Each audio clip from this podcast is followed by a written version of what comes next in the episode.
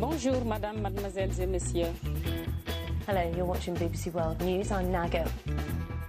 قناة الجزيرة في قطر Zapping.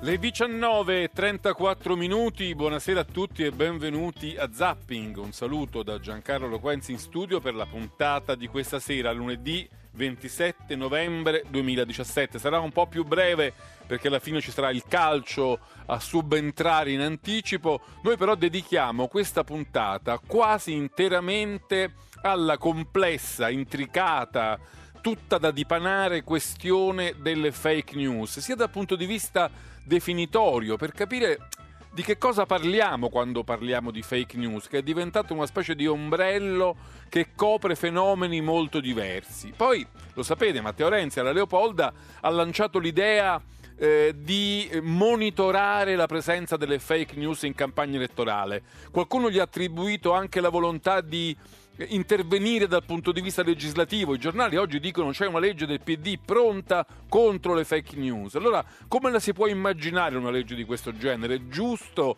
volerla fare o rischia di essere uno strumento censorio? E davvero Matteo Renzi vuole una legge così alla fine della legislatura, così controversa? Ed è giusto, importante, serio impostare la campagna elettorale su un tema di questo genere che può essere sia gigantesco ma sia marginale? Dipende da come lo si affronta.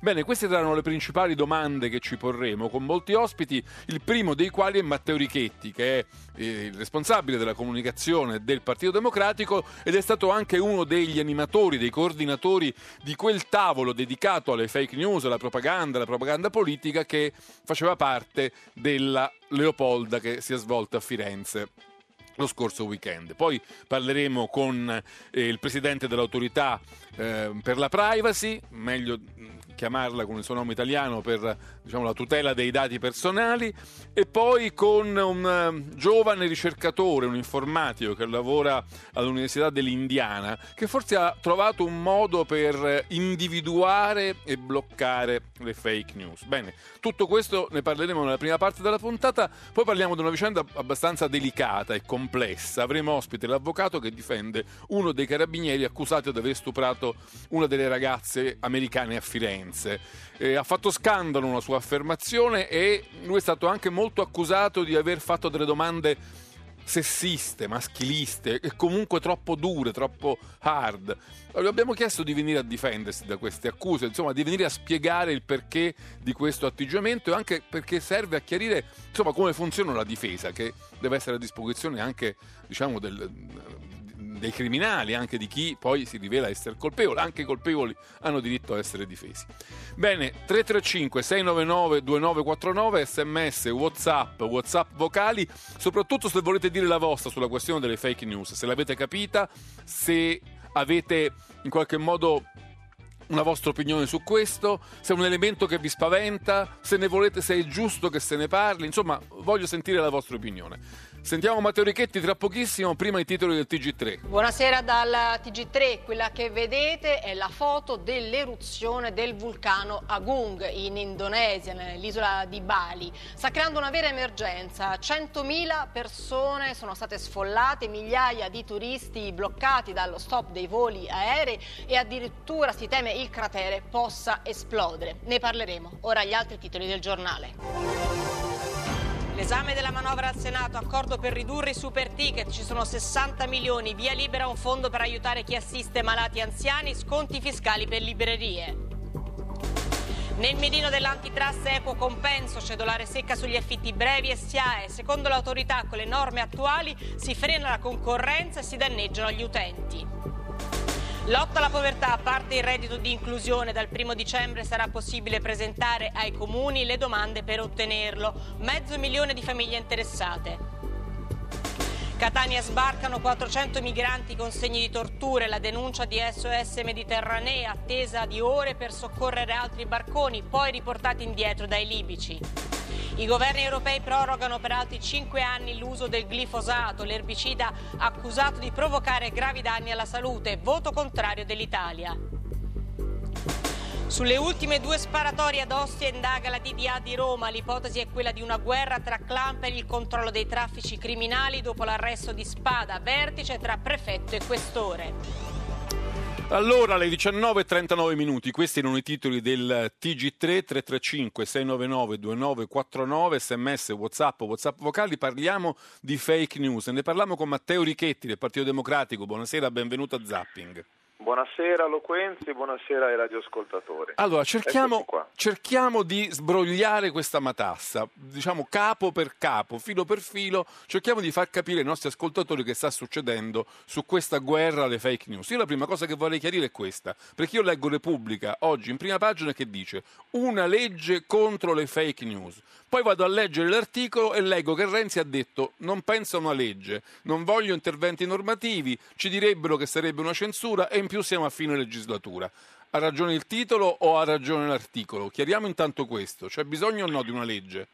Beh, ha ragione l'articolo, ma anche il titolo, non per tenere insieme tutto, però lei lo spiegava molto bene in apertura. Una legge secondo me è necessaria nel momento in cui un contenitore di informazioni come Facebook, Twitter, un social network non è soggetto a nessuna forma di controllo come invece è soggetto lei durante la sua trasmissione o un giornalista mentre fa il giornale. Cioè non vedo perché se io calunno o dico il falso, querelano me e di conseguenza anche lei, se un giornalista scrive un articolo e riporta una mia dichiarazione, querelano me e anche il direttore del giornale, e se uno scrive una cosa offensiva, lesiva o falsa su Facebook, nessuno ne risponde. Perché Facebook sostiene di essere una piattaforma tecnologica e non una, eh, una, diciamo un, un, editore, eh, non, questo, una, non, una, media questo, company. Questo secondo me è corretto rispetto al fatto che non si può chiedere a Facebook di rispondere di ciò che un miliardo di utenti pubblicano su quella piattaforma. La cosa che non si può consentire è che Facebook, di fronte al fatto che Richetti segnala che Loquenzi ha pubblicato una cosa lesiva, falsa, offensiva, alzi le braccia e dica eh ma io non ci posso fare nulla. Perché io sono per un intervento che dia al gestore una volta che ha la possibilità di intervenire, dei tempi certi, ma se non lo fa ne diventa responsabile. Dopodiché, perché è giusto anche il titolo? È impensabile una discussione che ha, e anche dalle cose che ci stiamo dicendo, questa complessità possa essere fatta a poche settimane dalla fine della legislatura. Quindi è giusto che ci voglia una legge anche se non siete impegnati a farla approvare in questa legislatura, se capisco noi stiamo, bene. Noi stiamo lavorando perché come, come ha visto nella discussione di questi giorni questo sta diventando un problema che senza eccedere con l'enfasi secondo me rischia di compromettere la qualità della nostra democrazia. Se è vero che c'è un legame tra informazione e democrazia e secondo me c'è, e quindi e dentro a questo lavoro c'è anche una prospettiva, un'ipotesi di come si può regolamentare, cosa che non avverrà in questa legislatura, nessuno vuole cambiare le regole del gioco, anche se mi permetta di specificare, in realtà quel gioco è privo totalmente di regole per quanto riguarda appunto chi risponde dei contenuti che vengono pubblicati, senza andare nel terreno per cui la viralità di questi contenuti, cioè la loro propagazione, la loro diffusione a volte enorme, stiamo parlando di numeri che sono più importanti di ciò che Corriere, Repubblica, Messaggero, le più grandi testate fanno quotidianamente, compresi i loro giornali online, quindi numeri importanti, senza nessuna forma di controllo. E soprattutto dentro a quale tipo di obiettivo, perché lo la cosa più secondo me pericolosa ed inquietante che emerge sono le persone, i soggetti che sono dietro alla creazione di queste pagine. Però secondo me abbiamo già messo insieme cose diverse, perché io quando sento parlare di, di, di, fake news mi vengono in mente cose diverse, sono queste. Si parla di fake news quando si parla di scontri fra stati, la Russia che condiziona le elezioni in America, Brexit, la Catalogna, forse la Germania e magari anche l'Italia, quindi una cosa più simile come diciamo, alla cyber war, no? grandi scontri di interessi. Poi si parla di fake news quando si parla delle care vecchie bufale, cioè notizie finte, un po' per ridere, un po' per no, come per dire anche, anche, molto brutte, come quando si fa vedere la foto di Mariana Boschi al funerale di Rina, quella è la classica fake news, la classica bufala. Poi ci sono le questioni che riguardano anche dire, la tutela delle persone, i reati contro le persone. Quindi anche andare a reprimere la fake news in quanto tale. Io ho visto il, il progetto a cui lavora Zanda, la senatrice Filippin, lì si citano reati come diffamazione, minacce, stalking, pedopornografia, trattamento illecito di dati personali. Insomma, mi sembra di capire che per frenare le fake news bisogna girargli intorno perché ancora non abbiamo ben capito cosa sono. Beh, io credo che la sua osservazione sia molto corretta, cioè pubblicare una foto con Maria Elena Boschi ad un funerale che non nemmeno tra l'altro è mai avvenuto perché non hanno consentito i funerali di Rina, eh, non so quanto sia perseguibile, forse sì perché siamo di fronte ad una forse diffamazione, forse diffamazione. Benissimo, però io le faccio un'altra domanda che sta dentro a quella complessità che lei descriveva. Pubblicare un video dove quattro persone di colore dicono siamo qui in Italia, ci danno 50 euro al giorno, un sacco di soldi, si mangia bene, però non c'è il wifi. Ecco, la veridicità di quel video cioè rispecchia una reale situazione, qualcheduno lo commissiona perché quel video evidentemente genera un sentimento che va a pannaggio di forze politiche, cioè alla fine abbiamo, la cosa ormai certa è che su Brexit e Trump non è che hanno fatto i siti con la propaganda viva eh, Trump o eh, vota la Brexit, ma hanno costruito una consapevolezza delle persone legata a conseguenze di quel voto eh, per orientarlo in maniera evidente. Allora, la, cosa, la, la fake news è una, tecnicamente una notizia falsa, ma il problema è perché si genera una notizia falsa?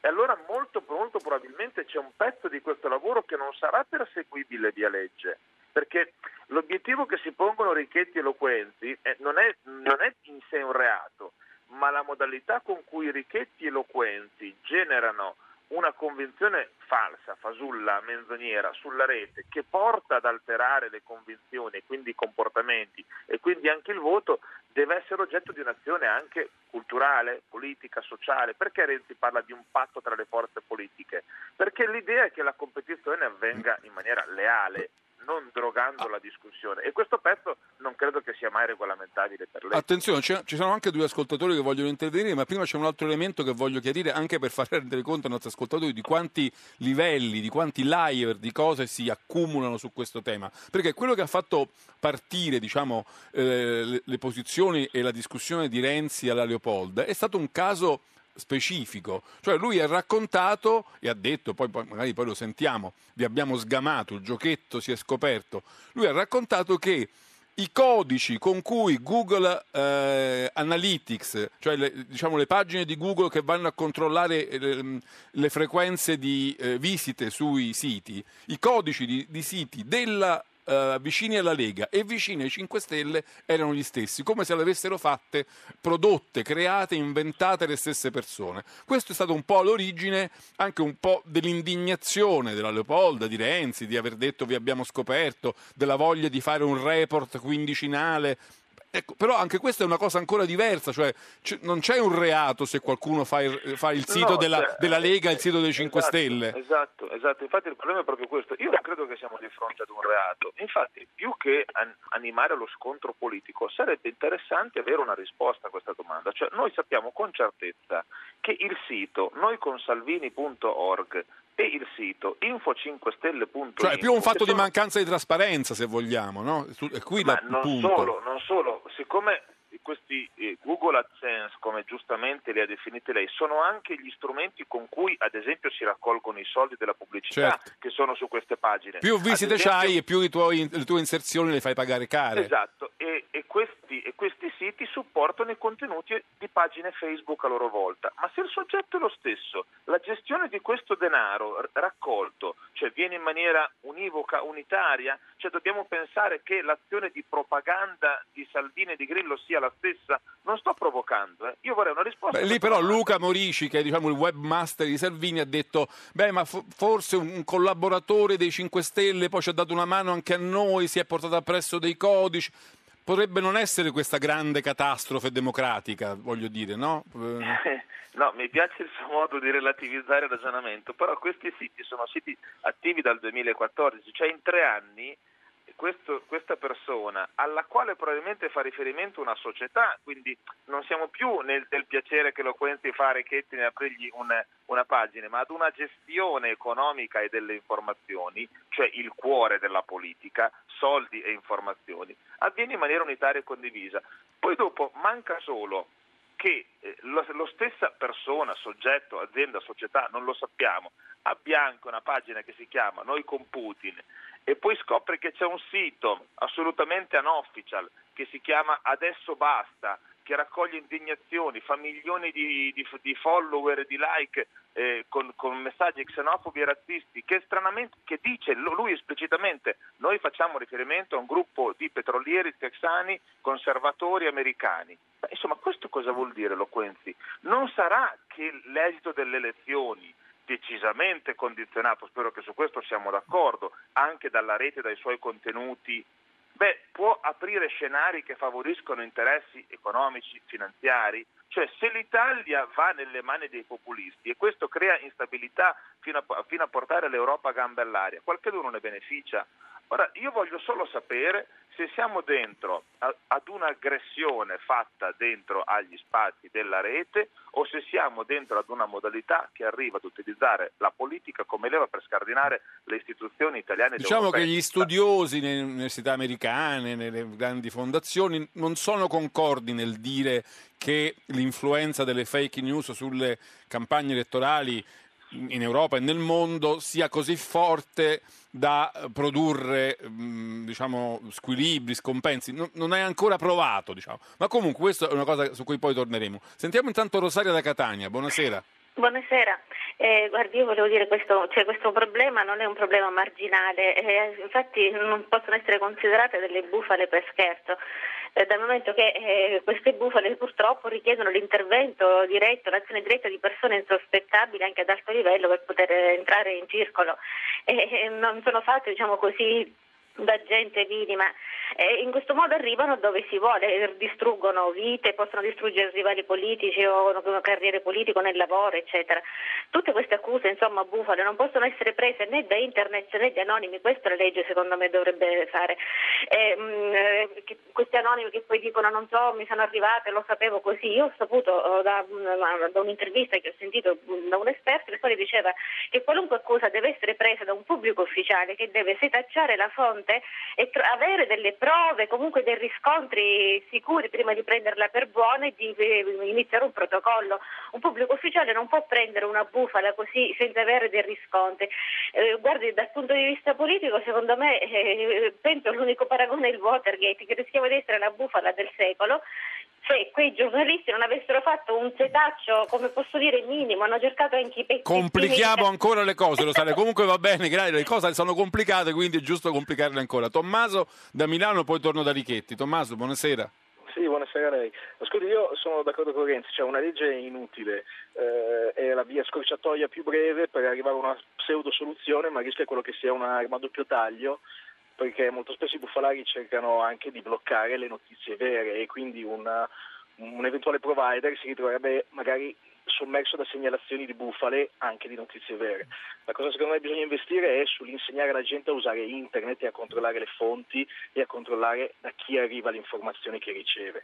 Questo è da fare. È un processo più lento, più lungo, ma più efficace a lungo termine. No, questo è vero anche, e questo è un tema, poi dobbiamo chiudere purtroppo, è un tema che voglio sottoporre anche all'attenzione di Richetti, perché poi il confine tra la repressione delle bufale e la censura è un confine sottile. Per esempio, tutta la vicenda di quell'articolo di BuzzFeed che ha portato all'improvvisa chiusura di centinaia di siti collegati a questi due imprenditori romani a cui non è stato contestato nessun reato, ma improvvisamente da un giorno all'altro Facebook ha deciso di chiudergli tutte, eh, tutti i siti. Saranno stati siti sgradevoli, maleducati, esageravano i titoli, però non c'era dentro un reato che potesse giustificare una, un intervento censorio, almeno a mio parere. Quindi bisogna stare anche molto attenti perché altrimenti si dice lì quello è un sito di bufale, lo si chiude e, e poi festeggiamo la censura però. No, io, io, voglio dire con totale nettezza che la soluzione per il Partito Democratico non può mai essere ledere, reprimere il diritto di espressione, di parola, di libertà, tantomeno la soluzione non è la chiusura di spazi di discussione e di informazione. Credo che l'ultimo... Anche quelli che non ci piacciono, perché se no... Anche quelli, anzi, soprattutto quelli che non ci piacciono. Se no sarebbe troppo facile, no? Però nell'ultimo intervento ha detto una cosa molto importante, cioè ha messo, ha messo, l'accento su una questione che non abbiamo toccato fino a qua, che è una questione educativa e culturale enorme, enorme perché non è ipotizzabile di togliere questi strumenti che hanno anche grandi potenzialità, ricordiamolo, cioè la rete è anche un continuo strumento di comunicazione, dialogo, informazione. E c'è un secondo aspetto, Loquenti, che vorrei in conclusione aggiungere alla, alla, nostra conversazione, cioè il tema della certezza dell'identità.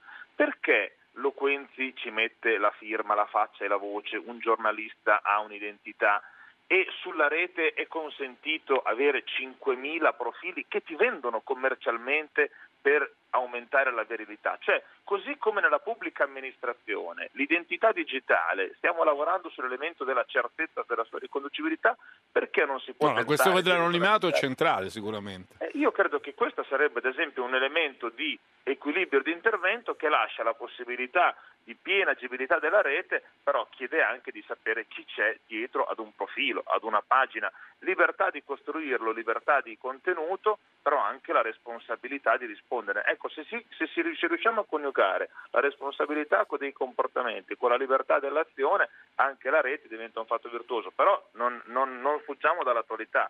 Il punto politico è, e su questo io pretendo una risposta dai miei avversari politici che rispetto, Lega e 5 Stelle, perché questa univocità di soggetti dietro le strategie e i contenuti della loro comunicazione, considerato la centralità di questo strumento. Benissimo, ci fermiamo qui. Grazie molte a Matteo Richetti, ma ne riparleremo. Grazie, buona Grazie, buona serata, buon lavoro.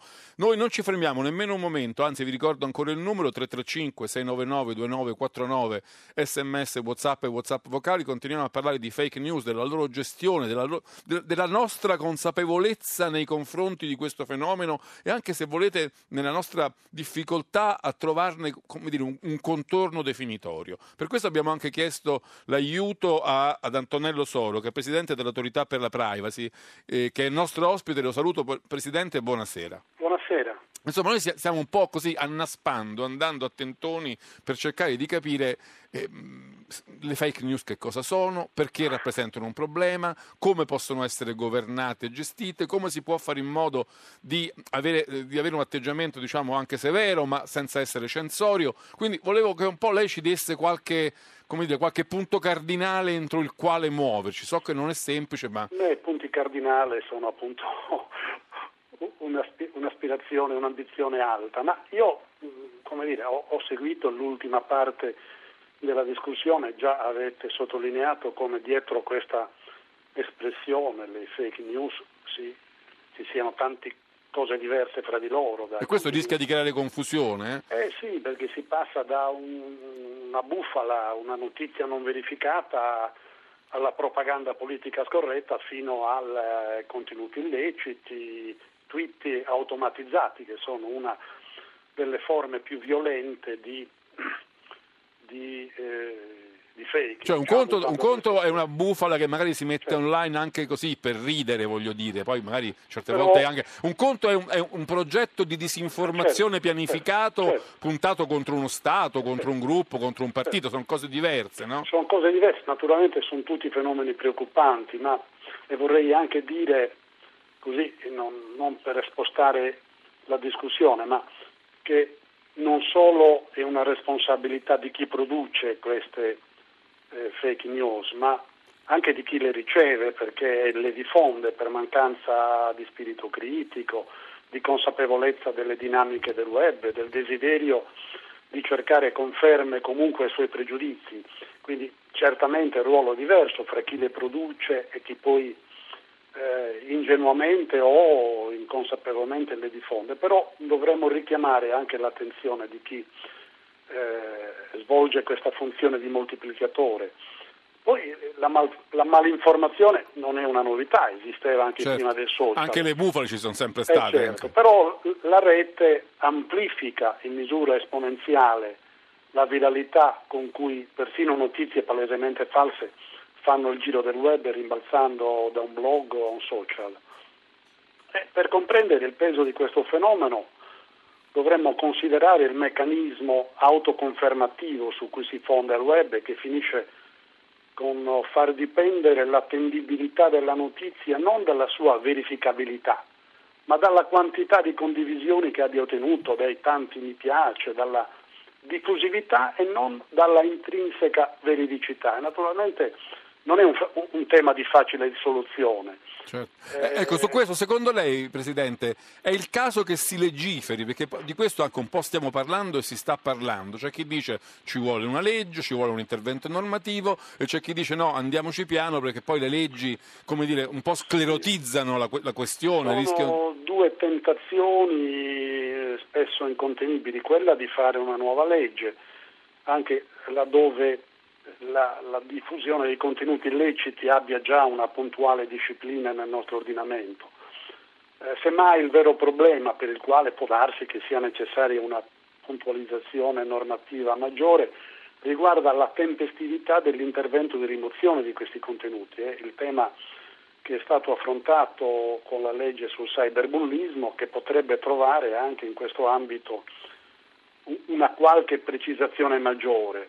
Quello che mi preoccupa, vorrei dirlo perché ho seguito un po' la discussione anche questa sera, ma nei giorni passati, è l'idea di attribuire ai gestori delle piattaforme un ruolo non solo di responsabilità, perché naturalmente questo è nelle cose... Come fossero degli editori, no? In qualche... eh, ma diciamo... Come fossero delle media company. Sì, è di più è l'idea di farli diventare in qualche modo arbitri della verità, di cosa è giusto e di cosa è sbagliato. Ah no, certo, questo è ancora diverso. Eh, oggi su Repubblica, no, dov'è sì, su Repubblica leggo un titolo di questo genere eh, che... Eh, Facebook dovrebbe diventare eh, come dire, l'elemento, dovrebbe fare una sorveglianza sul voto politico italiano. Ora mi sembra un ecco, po' bizzarro che Facebook, che è una società privata votata no. giustamente a profitto, sia il garante della veridicità delle no. nostre elezioni. È, è, assolutamente una cosa che va nella direzione opposta a quella del buonsenso, al di là del giudizio politico. Ma naturalmente il riscontro delle fonti e delle notizie non può che essere attività umana e valutativa eh, il ruolo dei gestori della rete può essere eh, richiamato per eh, cooperare, per cooperare con maggiore prontezza rispetto alle sollecitazioni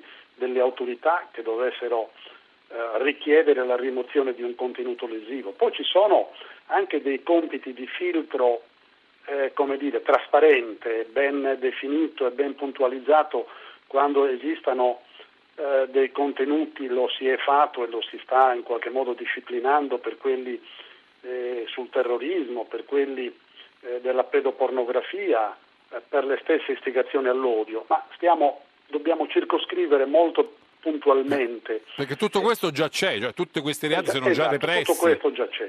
Naturalmente eh, il, il, tema che, che, forse è sottovalutato, che certamente le fake news o, o comunque eh, questo complesso di cose che abbiamo detto prima influiscono sui comportamenti individuali, quindi anche sugli orientamenti anche politici.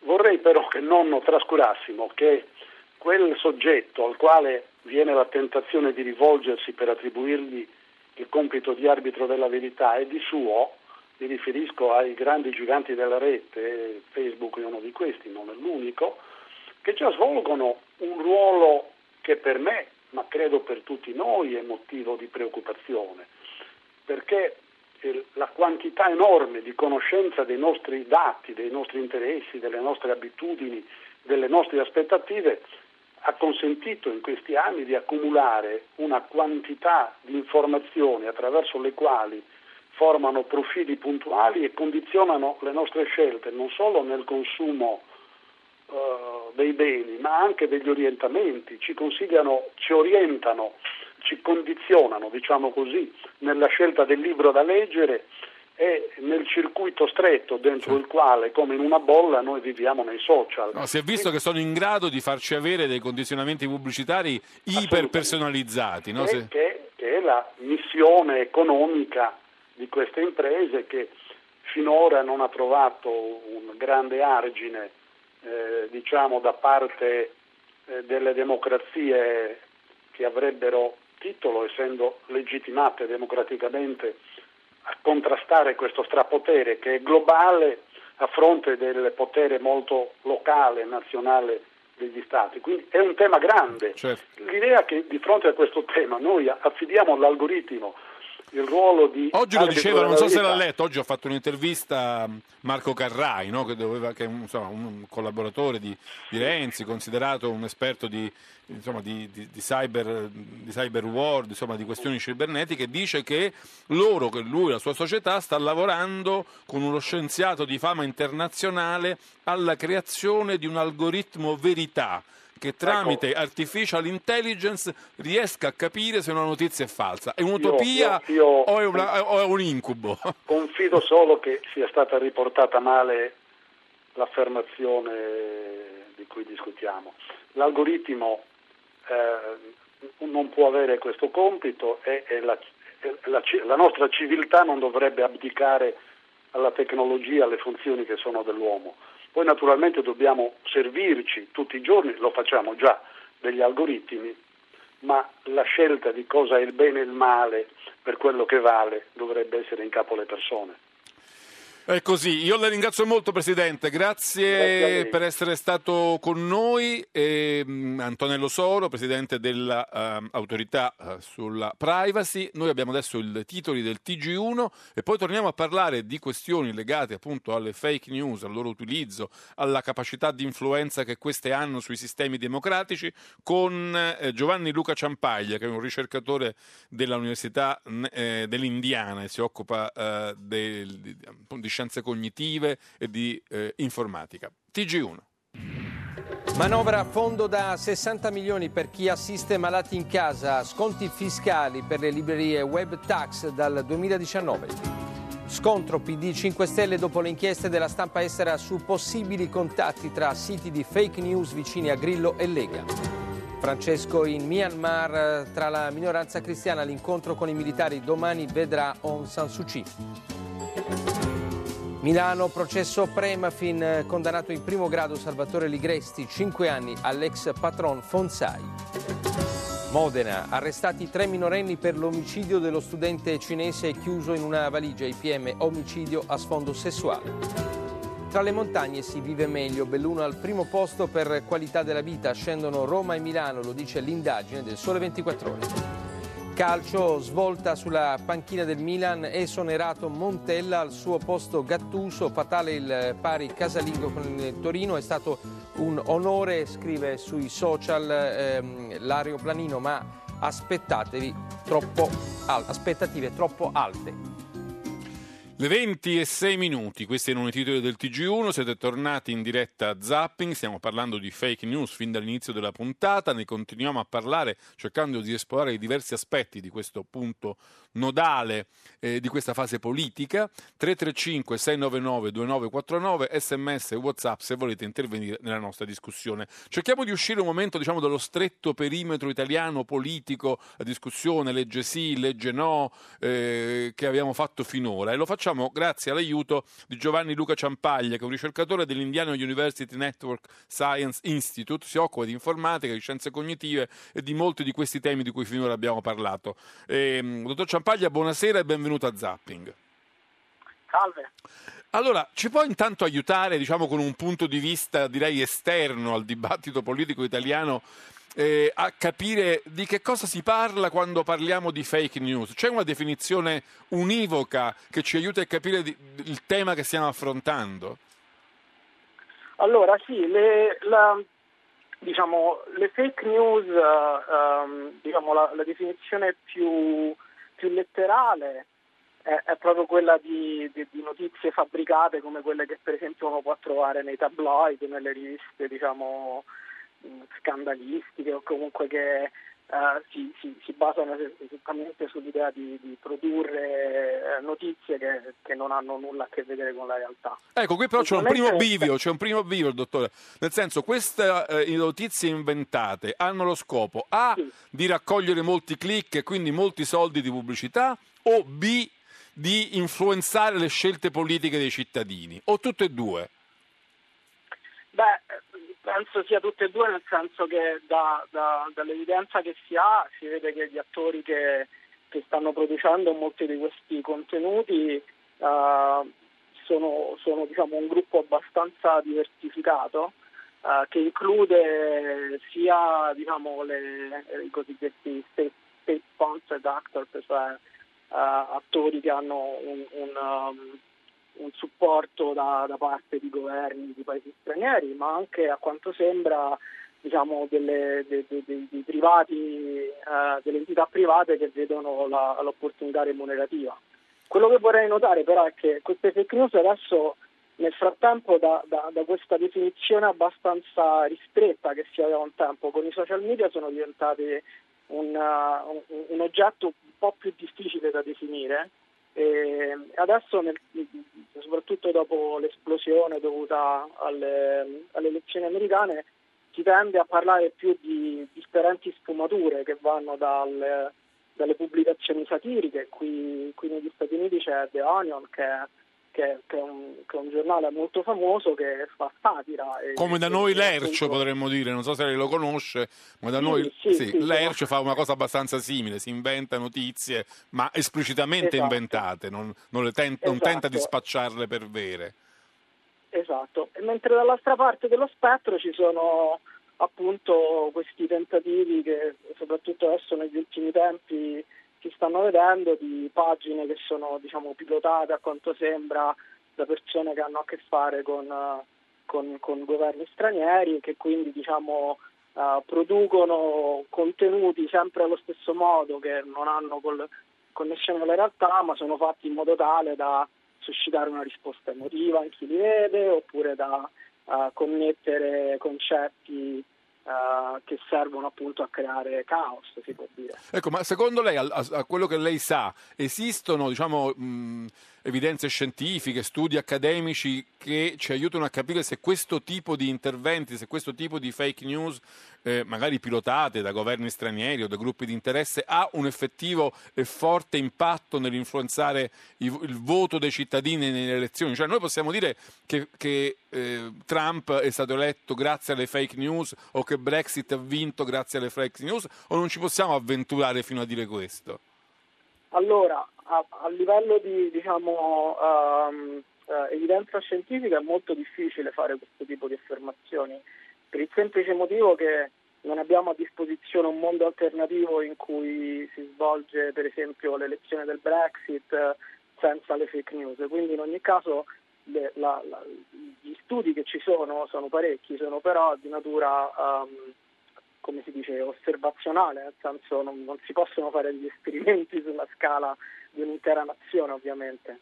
Detto questo, uh, d'altra parte sappiamo bene c'è un, una grande uh, quantità di evidenza sul fatto che ovviamente ripetere gli stessi messaggi o bombardare certi gruppi con, con, con un certo tipo di messaggi ha degli effetti. Uh, la, io penso che la, la, domanda, questa domanda da un milione di dollari non troverà mai una risposta proprio per, per, il limite che ho appena descritto. Però d'altra parte questo non vuol dire che non sia chiaro che questo tipo di, di, di fenomeni ha degli impatti. Ecco, eh, esiste un modo eh, diciamo per difendersi dalle fake news. Parlavamo prima, eh, prendendo spunto da un'intervista oggi su un giornale, eh, non so se lei lo conosce, ma comunque è un, è un, politico italiano, anche un imprenditore, Marco Carrai, dice a un certo punto in un'intervista che è possibile eh, elaborare, e loro lo stanno facendo, un algoritmo verità che tramite l'intelligenza artificiale eh, riesce a capire se una notizia è falsa o vera, cioè se una notizia è una fake news o no. Questa è una cosa, diciamo, teoricamente, tecnologicamente possibile? Allora, ci sono dei metodi per stabilire in base alla provenienza e a dei cosiddetti metadati, ovvero informazioni accessorie, se uh, un, un, tipo di, di, di articolo, un, qualsiasi tipologia di articoli è uh, cosiddetta fake news. Uh, detto questo, tipo, questi tipi di algoritmi non, non, non vanno mai completamente a, a, a, capire perfettamente quello che c'è scritto, anzi nella maggior parte dei casi si affidano appunto a, a informazioni accessorie. Cioè sono algoritmi che fanno, dei, che fanno, dei, calcoli. Io mi chiedevo se esiste diciamo, nella frontiera dell'intelligenza artificiale, delle, delle, reti neurali, qualcosa che assomigli più alla nostra capacità umana di capire se una notizia è falsa o vera e, che, e se questa capacità possa essere oggi o domani o dopodomani anche di un computer. Sì, allora ci sono ovviamente moltissimi uh, uh, nuovi risultati dall'intelligenza artificiale, soprattutto legati a queste nuove tecnologie di reti neurali che stanno mostrando che uh, i computer sono in grado di trovare dei, delle connessioni e dei pattern all'interno di vastissime quantità di dati. Uh, il paradigma principale però di questo tipo di ricerca è basato sull'idea che il computer viene addestrato uh, proprio nel, nel senso tecnico del, della parola, a riconoscere uh, le differenze in base a dei dati di, di, di training, ovvero dei dati... Quindi diciamo con impostazione statistica fondamentalmente con l'impostazione statistica. Si sta vedendo che questo tipo di, di addestramento eh, in moltissimi casi introduce, eh, introduce, l'elemento umano, ovvero ci sono moltissimi esempi di algoritmi di intelligenza artificiale che riproducono stereotipi uh, del, del, del, del, creatore di noi esseri umani che, che, che ci basiamo sull'idea su, sui nostri stereotipi, sui nostri bias cognitivi quando dobbiamo produrre gli esempi con cui addestrare questi algoritmi. Perché io avevo letto che eh, lei, lei, il suo gruppo di ricerca, avevate eh, inventato, trovato una, una sorta di, come possiamo chiamarlo, di motore di ricerca in grado di con gli stessi meccanismi dei motori di ricerca più famosi, individuare blocchi di fake news, no? l'avete chiamato Oxy, mi pare. Sì, sì, Oxy è un sistema che serve appunto per uh, cercare e visualizzare come uh, queste fake news, vari tipi di misinformazione si diffondono sui social media e come diciamo, interagiscono e competono con, con le informazioni dei fact-checking, dei, dei, dei giornalisti che cercano di verificare e controllare se queste affermazioni sono, sono vere o false. E quindi in un certo senso è un sistema che uh, è ovviamente un sistema molto più primitivo rispetto a quelli che stavamo uh, discutendo appena un momento fa, ma è uno strumento che può essere utile appunto per, uh, per avere un'idea, per, per, controllare, per visualizzare, anche quindi per, per diciamo, educare un po' come avvengono questi meccanismi, come le cose come le informazioni si diffondono sui social media. Anche per avere una consapevolezza della, della dimensione, della portata, di quante sono, di quanto sono pervasive, sì, esatto. no?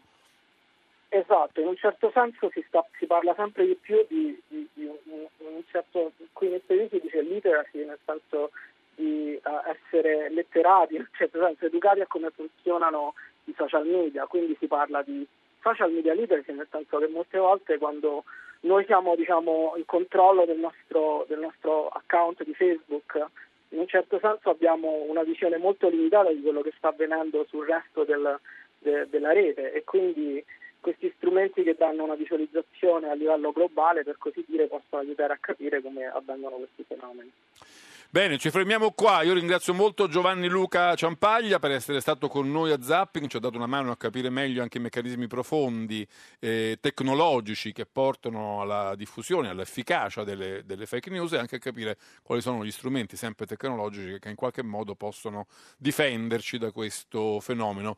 Eh, so, abbiamo i titoli del TG5 e poi cambiamo completamente argomento perché parliamo degli stupri di Firenze. Non mancavano le polemiche di casa nostra. L'ultimo fronte dello scontro politico è sulle notizie false che circolano in rete dopo un'inchiesta del New York Times, scambio di accuse tra PD e 5 Stelle. Manovra in aula al Senato mercoledì, stanziati 60 milioni in tre anni per chi si prende cura di familiari malati o disabili. Resta il nodo pensioni con le polemiche legate all'innalzamento dell'età a 67 anni. Evacuazioni di massa nell'isola indonesiana di Bali per l'imminente eruzione del vulcano Agunga. 100.000 persone in fuga mentre le nuvole di fumo e cenere causano la chiusura degli aeroporti con migliaia di turisti bloccati. Si sarebbe tolta la vita per un video hard che tre amici minacciavano di pubblicare su internet. Svolta nelle indagini sul suicidio della barista di 22 anni di Porto Torres, avvenuto tra il 4 e il 5 novembre in casa di un'amica. Tre indagati. Classifica amara e gioco deludente. Il Milan scarica Montella e lo rimpiazza con Gattuso. L'amarezza del tecnico ho le mie colpe, ma le aspettative erano troppo alte. Il Sassuolo esonera Bucchi. Modella afroamericana, divorziata e con qualche anno più di lui. Meghan, entro primavera, dirà il fatidico sì ad Harry, secondo rampollo di Carlo e Diana. Sarà il matrimonio più paparazzato del 2018.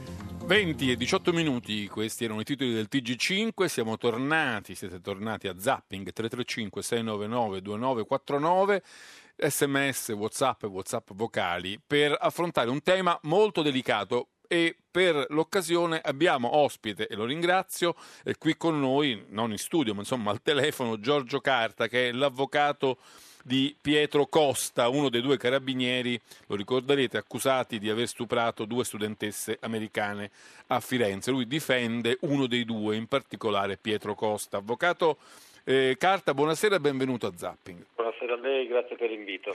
Allora, io so che eh, lei non vuole, ed è giusto che sia così, eh, entrare in, in, in trasmissione eh, nei dettagli del processo, però c'è un elemento che eh, credo sia interessante scavare meglio, perché una sua dichiarazione alla stampa, anzi ad un'altra radio, ha creato molto scalpore e molto scandalo e forse è il caso di tornarci per capire meglio quali erano le sue intenzioni nel dirla e cosa volesse veramente intendere. Perché i giornali, insomma, i media l'accusano di aver detto sostanzialmente il mio eh, il mio cliente, il mio, eh, la persona che io difendo, eh, l'appuntato carta, eh, Costa non può, non può aver stuprato la ragazza perché è un ragazzo così bello che non ha bisogno di stuprare, nel senso può avere le donne che vuole, non deve fare violenza, non deve eh, ricorrere a questi metodi.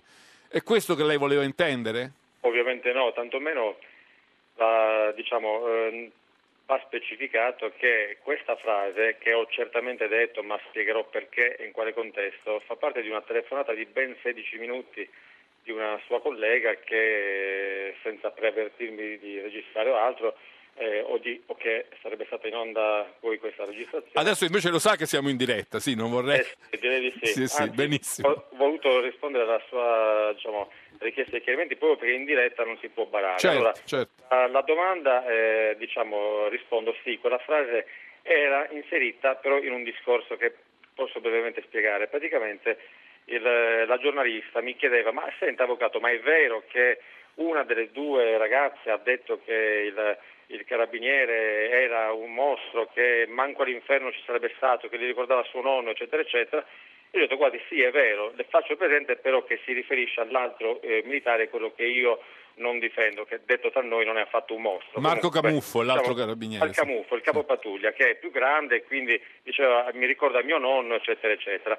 Quindi io mi sono inserito in quel ragionamento sbagliato della, diciamo, diciamo, della difesa delle parti offese, che, secondo cui la prova della non consensualità sarebbe il fatto che lui è bruttissimo, che non è. Però diciamo così. Allora io di rimando ho detto vabbè, allora il mio è bellissimo e non ha bisogno di stuprare. Perché io difendo il giovane. Cioè, era una risposta paradossale quella che lei voleva dare. In questo... Non solo, non Sì. solo, ho aggiunto proprio a seguire, ma disgraziatamente non è stata pubblicata questa parte, perché ricordiamoci, parliamo di 20 secondi pubblicati su 16 minuti. Ho detto, ovviamente, anche i belli possono stufare. Jeff- Jeffrey Dahmer era uno stupratore eh, bello, diciamo così. Ovviamente, quindi, io non ho mai pensato, come invece è stato poi diffuso, che io eh, in udienza mi, mi sarei alzato davanti al giudice con la toga e alzando un braccio avrei detto signori signori il mio cliente è innocente perché è bello e mi sarei seduto Come se fosse una prova a discarico, insomma. ma sì, ma mai pensato, si figuri, ma poi parliamoci chiaro, eh, ci sono due tipi di, di condotte contestate. Si contesta ad uno una violenza, quella che concepisce anche l'uomo della strada, cioè la, fo- la coazione fisica, ed è la condotta contestata al capo pattuglia, quello che le- la ragazza dice che è bruttissimo, eccetera, eccetera. Al mio non si contesta questo tipo di forma di violenza anzi la consensualità è pacifica, si contesta di aver approfittato di una ragazza che non poteva manifestare un valido consenso. Perché l'ubriaca? Il problema della Bruette, sì esatto, ubriaca. Noi allora, abbiamo deciso di non parlare del processo Sì. per accordo nostro e lo ribadisco, però ripeto, noi dimostreremo o cercheremo di dimostrare che non era ubriaca, però ripeto, la L'accusa è quella, essersi è approfittato di una, di una ragazza che non era pienamente consapevole di se stessa, diciamo. Questo Esattamente, questa è la tesi dell'accusa, quindi ci riferiamo ad una forma di violenza sessuale che è di costruzione giuridica, l'uomo della strada concepisce la coazione fisica, qua parliamo di un rapporto consensuale che si contesta essere stato carpito dal mio perché la ragazza non capiva, non perché ha dovuto forzare qualcuno. Quindi si figuri se quella frase per me aveva un senso. Quindi diciamo che in quei casi però eh, anche la parola consensuale può essere fuorviante perché, Certo. no, perché potrebbe non esserci il consenso in realtà, il consenso è falsato dalla, dalla situazione di non, di non, eh, coscienza da cui... Però non è il caso, allora ripeto, eh, in, in giudizio, non alla radio, stabiliremo Certo, se certo. c'era consenso o meno. Quello che mi fa, allora, le dico la verità, eh, questa vicenda qui che mi ha visto essere l'uomo più insultato del Ah, ecco, perché questo mi incuriosiva. Lei ha ricevuto molti insulti, ma di che genere? Chi, chi l'ha insultata? Dove? Come? Perché? Mi hanno insultato praticamente tutte le categorie sociali, credo, diciamo, a partire dagli stessi avvocati ai, ai cittadini diciamo, comuni, alle, alle donne soprattutto. Ma su anche agli Facebook, su Twitter, l'ha- l'hanno attaccata sui social? Che cosa è successo Sì, esattamente? sì, ogni articolo che lei vede sui- diciamo, sugli articoli della Repubblica, Huffington Post, eccetera, eccetera, hanno sotto una bella caterva di insulti, la qual cosa, sia chiaro, non mi ha minimamente turbato, anzi mi ha divertito, perché credo, ma lo dico con rispetto per chiunque abbia queste, diciamo, che abbia ascoltato quella registrazione, che si vede chiaramente che è tagliata, che, il, diciamo, che una persona intelligente capisce che un avvocato che può anche non conoscere, perché sono un signor nessuno, non punterebbe mai la propria strategia difensiva su questo argomento qui, eh, cioè sulla bellezza. Le dico di più, sono stato eh, criticato aspramente anche da, diciamo, da cosiddetti VIP, chiamiamoli così, anche per il semplice fatto Da un po' di celebrità, qualche celebrità l'ha accusata di Sì. essere sessista, maschilista, no? Ho scoperto per esempio che Gino Strada, che stimo molto e che finanzio col mio 5 per 1000, ha una figlia che mi ha criticato, però non sapevo che avesse una figlia, però eh, le, le chiedo di salutarmi il padre che stimo molto, però le, le volevo dire questo, che mi è stato eh, contestato anche il semplice fatto di aver proposto troppe domande, cioè io in sostanza 250 ho letto per uno. eh, 257 ad uno e 193 all'altro. Beh, sono 97. tante in effetti, no? Però, però, dottore, mi scusi un attimo, adesso mm, io non so, il codice certamente glielo garantisco io eh, che non stabilisce un numero massimo di domande. Non oltre- limita il numero delle domande. No, non lo limita affatto. Mi pare che anche, però, chiedo qui soccorso a lei o ai suoi ospiti, non so se avete degli ospiti adesso, quale sia il limite entro cui una persona accusata di un reato che comporterebbe 10 anni di galera possa fare l'avvocato. Cioè se io, datemi un, il, qual è il, il criterio oltre il quale la mia domanda supera un limite che diventa eh, diciamo afflittivo per la, per la parte. A me fa orrore, ma lo dico seriamente, non per circostanza perché siamo esseri umani, mi fa orrore una persona eh, che viene mh, stuprata, ma mi fa tanto orrore e ci hanno fatto i film su questo di una persona che, si- che fosse eventualmente ingiustamente accusata di aver stuprato qualcuno. Parliamo di un reato che prevede eh, la pena di 10 anni di galera. Io credo che a fronte di un'accusa così grave l'avvocato doveva fare tutto quello che è necessario per accertare la verità e non è la verità che si accerta con 10 domande mirate, in questo caso c'erano da accertare tanti fatti. Però, Io- avvocato, mi scusi se le faccio una contestazione, da quello che ho letto, eh. nel senso sì, da un lato le contestavano il gran numero di domande, lei ha spiegato che non c'è un limite posto dal codice, quindi dico, lei ne può fare quanti ritiene opportune, però le contestavano anche il tipo delle domande, anche lì mm, eh, sembravano domande un po' persecutorie, un po' sessiste, un po' maschiliste, No, posso- la questione delle mutandine, la questione ma lei eh, le piacciono i carabinieri, sembrava quasi che lei volesse dimostrare, forse No, questo... no, no. Sì, sarei un pessimo avvocato, il che magari lo sono davvero, ma sarei piuttosto banale e sarei suscettibile di, se non di pernacchie, quantomeno di condanna del mio assistito. Allora, mi hanno, accusa- mi hanno accusato innanzitutto di aver chiesto se la ragazza portava le mutandine. Obiezione, non ho fatto questa domanda. Semplicemente dagli atti risulta che ad una ragazza hanno sequestrato gli indumenti e la biancheria intima, all'altra no. Ho semplicemente chiesto, signor giudice, perché era modalità protetta, quindi devo filtrare tramite il giudice, può chiedere se ha consegnato tutti documenti, gli indumenti che aveva o ne ha trattenuto qualcuno? Nel senso che io devo verificare che gli accusatrici abbiano avuto un rapporto franco con la polizia giudiziaria e abbiano consegnato tutto ciò che era eh, in loro possesso. Lei ricorderà, immagino, che la ragazza per esempio una negava di avere il numero di telefono e io alzando il ditino ho chiesto signor giudice può controllare per favore il telefono? Ed è uscito il numero di telefono. Quindi voglio dire nei processi ci può stare che uno faccia le domande per i punti di interesse. Io non ho chiesto alla signorina porta le mutande o meno perché non me lo sognerei di chiedere ma per nessuna persona al mondo anche perché portarle o meno non, non, autorizzerebbe nessun tipo di violenza. Quindi Cioè. attenzione. Non è che, chi- che non è che una ragazza che decide di non portare biancheria intima è di per sé stuprabile, no? Se- ci mancherebbe altro. Ci mancherebbe altro, non- spero che non, non voglia una mia conferma su questo No, no, qua. infatti. Ecco, ma infatti, ripeto, siamo arrivati alla macchietta dell'avvocato anni 50 Sicilia, scusate, siciliano, processo d'onore in qualsiasi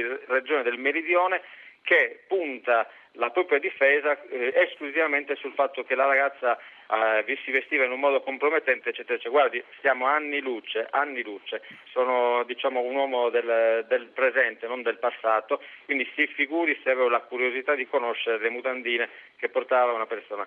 La domanda è se eh, trovavo sexy il, eh, il carabiniere, eh, no, non l'ho mai fatta perché, come le ho spiegato prima, non mi serviva nemmeno farla, oltre che essere una domanda cretina. Non l'ho mai fatta perché? Perché al mio carabiniere non si contesta, ripeto, la forzatura fisica, si contesta che sia stato fatto consensualmente, ma con un consenso viziato. Quindi, ripeto, anche lì non c'era bisogno di sapere se era consensuale o meno, perché la ragazza ha già detto che quello che è stato è stato consensuale, o meglio il bacio, le cose, poi non si ricorda, eccetera, eccetera. Non entro nei dettagli del Sì. processo. Quindi, ripeto, sono stato accusato per due, per due giorni di, di qualcosa che non fa proprio parte della mia natura e che proprio per questo mi ha tenuto relativamente sereno. Le posso dire questo, che il, eh, quelli che si sono indignati molto, amici, sono proprio i giornalisti, amici che mi hanno detto fai l'esposto al Consiglio dell'Ordine, eccetera, eccetera. Ci ho pensato veramente i primi dieci minuti di farla questa cosa, poi eh, sono molto pacifico, io alla fine eh. Non ha voluto andare in conflitto. Ma mi toglie una curiosità? no, no, Abbiamo un minuto, volevo togliere una curiosità. No, no, no, non voglio Sì. fare questa Eh. esposto che su questa modalità. Io Ma è vero che lei difende soltanto carabinieri nella sua carriera? Sì, ed è questo uno dei guai di questo processo, perché eh, mh, purtroppo, questo io l'ho detto in altre circostanze, questo non è un paese per forze dell'ordine, non è un paese per poliziotti.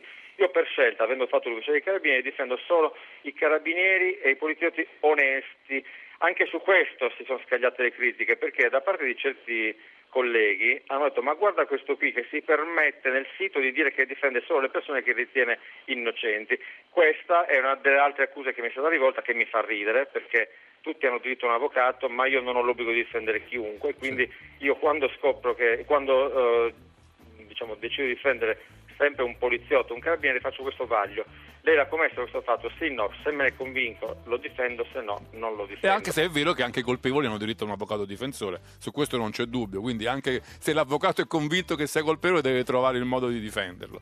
Io la ringrazio molto avvocato, grazie per essere stato con noi, avvocato Giorgio Carta. Buon eh, lavoro e grazie a lei. Grazie a lei, buon lavoro. Ci fermiamo qui, io ringrazio tutti eh, Giovanni Benedetti, Luca Conti, Valerio Riccioni in redazione, Leonardo Patanè il nostro regista. Alla parte tecnica stasera ringraziamo Antonio D'Alessandri e Stefano Catini. Vi do appuntamento domani per un'altra puntata. Intanto vi lascio con eh, Onda Verde, il meteo, ascolta si fa sera, poi Zona Cesarini con l'anticipo di campionato di Serie A Atlanta-Benevento e l'anticipo di Serie B Cesena-Brescia. Un saluto da Giancarlo Loquenzi.